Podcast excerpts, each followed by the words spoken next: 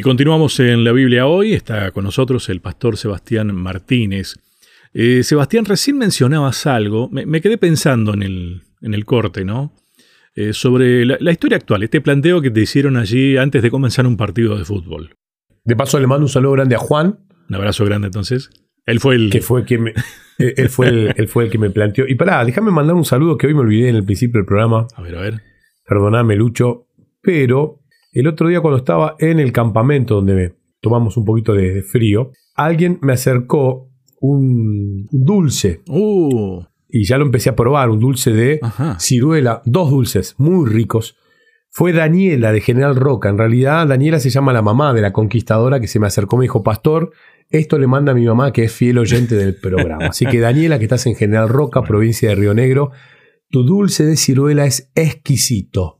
Exquisito. Esta mañana y todas estas mañanas de esta semana mi desayuno ha sido este, una tostada con tu dulce de ciruela. Te agradezco de todo corazón tanto cariño. Bueno, voy a decir, creo en que, este, en que estás diciendo la verdad. No, no, muy rico, muy rico, muy rico. Bien. Bueno, pero te decía, Sebastián, recién en este planteo, vos fíjate que Tal vez haciendo un análisis un poco de, los diarios o los medios, uno viene de la época de los diarios todavía, ¿no? Pero, viste como que siempre se está escribiendo como con cierta expectativa de que no, no sea la OTAN la que esté triunfando. Muchos medios por lo menos tienen esa tendencia, aparentemente. O si no, tal vez está instalada en la sociedad como, como que, a ver, no sé si estará ganando Rusia, pero este, tiene todas las posibilidades. Y ahí recién en la pausa hablábamos. Al comienzo parecía como que se lo iban a comer crudo directamente a Estados Unidos, ¿no? A la OTAN, perdón. Digamos la OTAN. Claro, vos fíjate que eso a mí me da la pauta de que se está escribiendo.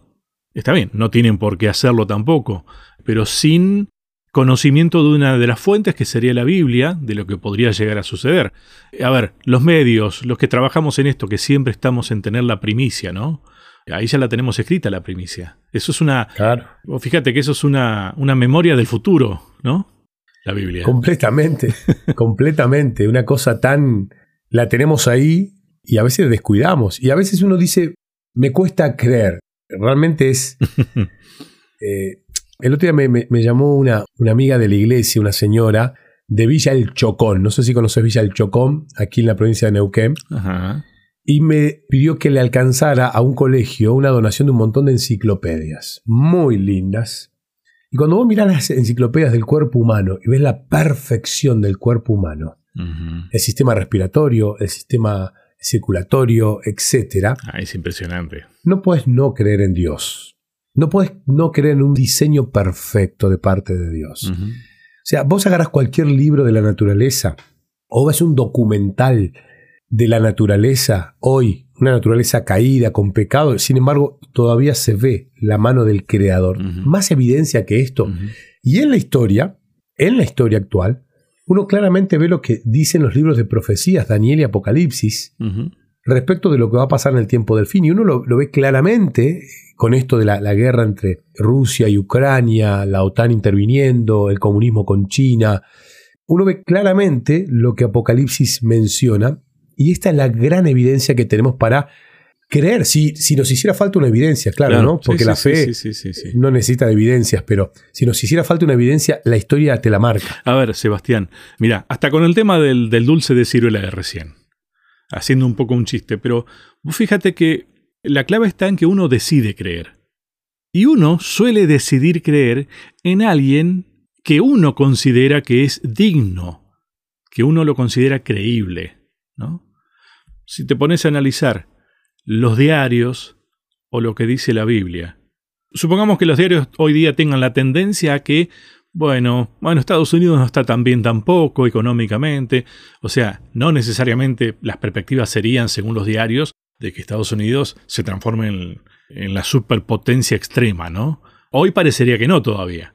Y sin embargo, analizando, y retomo una idea de otros encuentros, con otros ojos, esta situación Rusia-OTAN, Estados Unidos, mirando un poquito más allá, es como que, ah, lo que dice la Biblia está más cercano a ese análisis.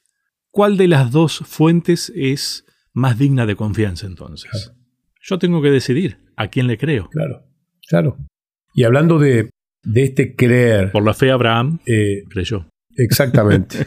y hablando de este creer, en esta semana hemos visto varios salmos donde quienes escriben los salmos de alguna manera también eligen en quién creer. Yo aquí tengo una lista de varios salmos, uno del Salmo 16, versículo 9 y 10, donde se habla ¿no? de, esta creencia de vencer el sepulcro. Se alegró por tanto mi corazón y se goza mi alma, mi carne también reposará confiadamente porque no dejarás mi alma en el Seol, ni permitirás que tu santo vea corrupción.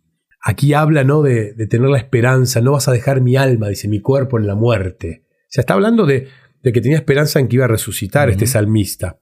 El Salmo 49, versículo 9 al 15, aquí se presenta el contraste entre el destino de las personas que no creen y aquellos que tienen la recompensa de los justos. ¿no? Eh, por un lado, la gente morirá e irá a sus tumbas al Seol porque no vivirá en adelante para siempre sin jamás ver corrupción, shahat en la palabra. Y dice algo interesante, ¿verdad? Dice, Dios me rescatará. Y la palabra rescatará es padá en hebreo, que significa recuperar, redimir. Dios me va a recuperar, me va a redimir de las garras del Seol, de la tumba, del sepulcro y con él me llevará. O sea, es interesante, ¿no? Y hay una versión que dice, Dios me arrebatará del poder de la tumba. O sea, después está el Salmo 71, versículo 20, el Salmo 73, versículo 24, que te siguen hablando de la convicción que tenían estos autores, músicos. Que elegían creer, elegían creer en Dios. Y elegían creer en, bueno, después de la muerte, en algún momento me vas a rescatar del sepulcro. La esperanza. No era inmediatamente, no es me muero y, y floto. No, no, no, no.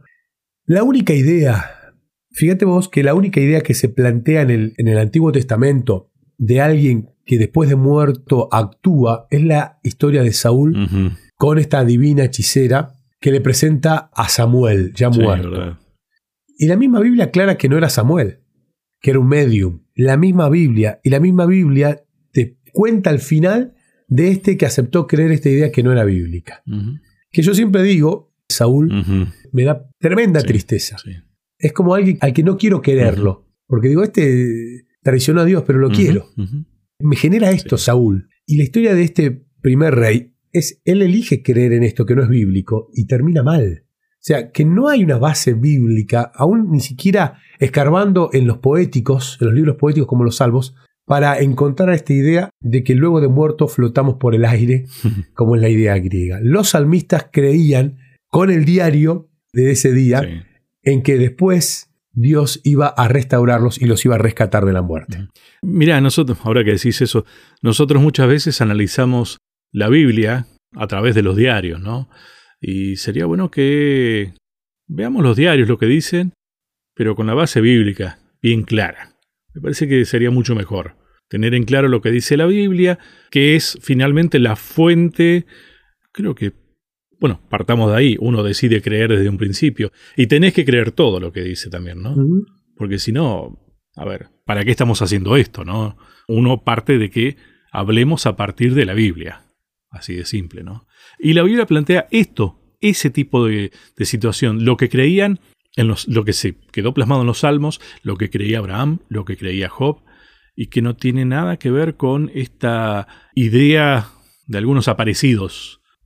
Y vos fíjate, por ahí en una parte de- del estudio de esta semana, brevemente se mencionaba, pero creo que va a ser tema para más adelante eso, hacía un paralelismo entre lo que creía Job y lo que creía Marta, por ejemplo, en la resurrección de Lázaro. Y a ver, Marta, ¿de dónde, es- en qué se fundamentó para creer en la resurrección? Tenían el Antiguo Testamento. Exactamente. Y Marta en el diálogo, no sé cómo estamos de tiempo, Lucho, pero Marta en ese diálogo, ella claramente le dice a Jesús, cuando Jesús le dice que va a resucitar Lázaro, dice, sí, yo creo que va a resucitar. Ella estaba convencida que su hermano iba a resucitar. Daba por descontado que su hermano iba a resucitar. No entendía lo que le estaba diciendo el Mesías, que lo iba a resucitar ahora, ya. Claro. Pero ella estaba convencida. Y estamos hablando de Marta, no de. María, porque María es la primera en ver resucitar a Cristo. Claro. María es la que derrama el perfume, María es la... Pero aquí es Marta la intelectual, la que había estudiado la Biblia, y ella con el Antiguo Testamento, porque solo tenía el Antiguo Testamento, ella entendía claramente que después de la muerte los justos van a tener la posibilidad de resucitar. Bien, vos fíjate que, bueno, y ya con esto nos vamos a la pausa, acá ya tenemos una evidencia de lo que dice la Biblia. A ver, Abraham creía que Dios podría haber resucitado casi también inmediatamente a, su hijo en ese momento, ¿no? Después del sacrificio. O sea, él creía que Dios era capaz de, porque lo consideraba digno de confianza, digno de creer. Y el resto de los, de los textos nos muestran claramente que la creencia que se establece a partir de la Biblia es esta resurrección después, en el día venidero. ¿no? Y en ningún momento habla de un mientras tanto que, nada dando vuelta. Mientras tanto es el sueño, es el dormir. Eh, nos queda un bloque, Sebastián. ¿Para dónde vamos ahí? Y vamos a meternos dentro de un libro del Antiguo Testamento que realmente es de los más ricos en cuanto a, estos temas, que es el libro de Isaías, donde se mencionan profecías y se tocan temas realmente profundos de una manera excepcional. Vamos a, centrarnos en el libro de Isaías y lo que él dice respecto de, tus muertos vivirán. Esa frase me, me llamó la atención. Hacemos la última pausa entonces, ya continuamos.